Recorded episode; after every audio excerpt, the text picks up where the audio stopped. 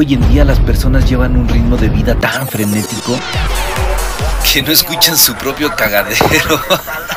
y es por ello que existe este podcast, para que te sintonices en el momento que tú quieras, donde platicamos de temas comunes que no a todos les puede interesar. Todavía. El espejo soy yo. Escucha la sabiduría de tu propio ser.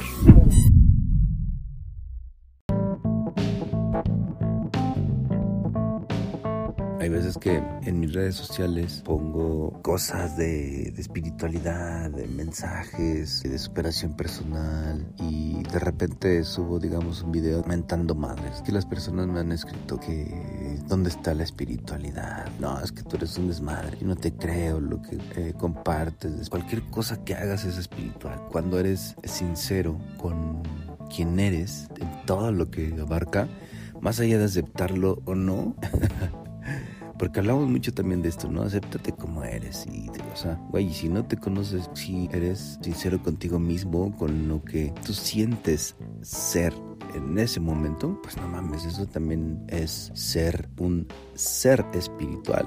No nos podemos eh, ir tampoco solo de un lado de la balanza.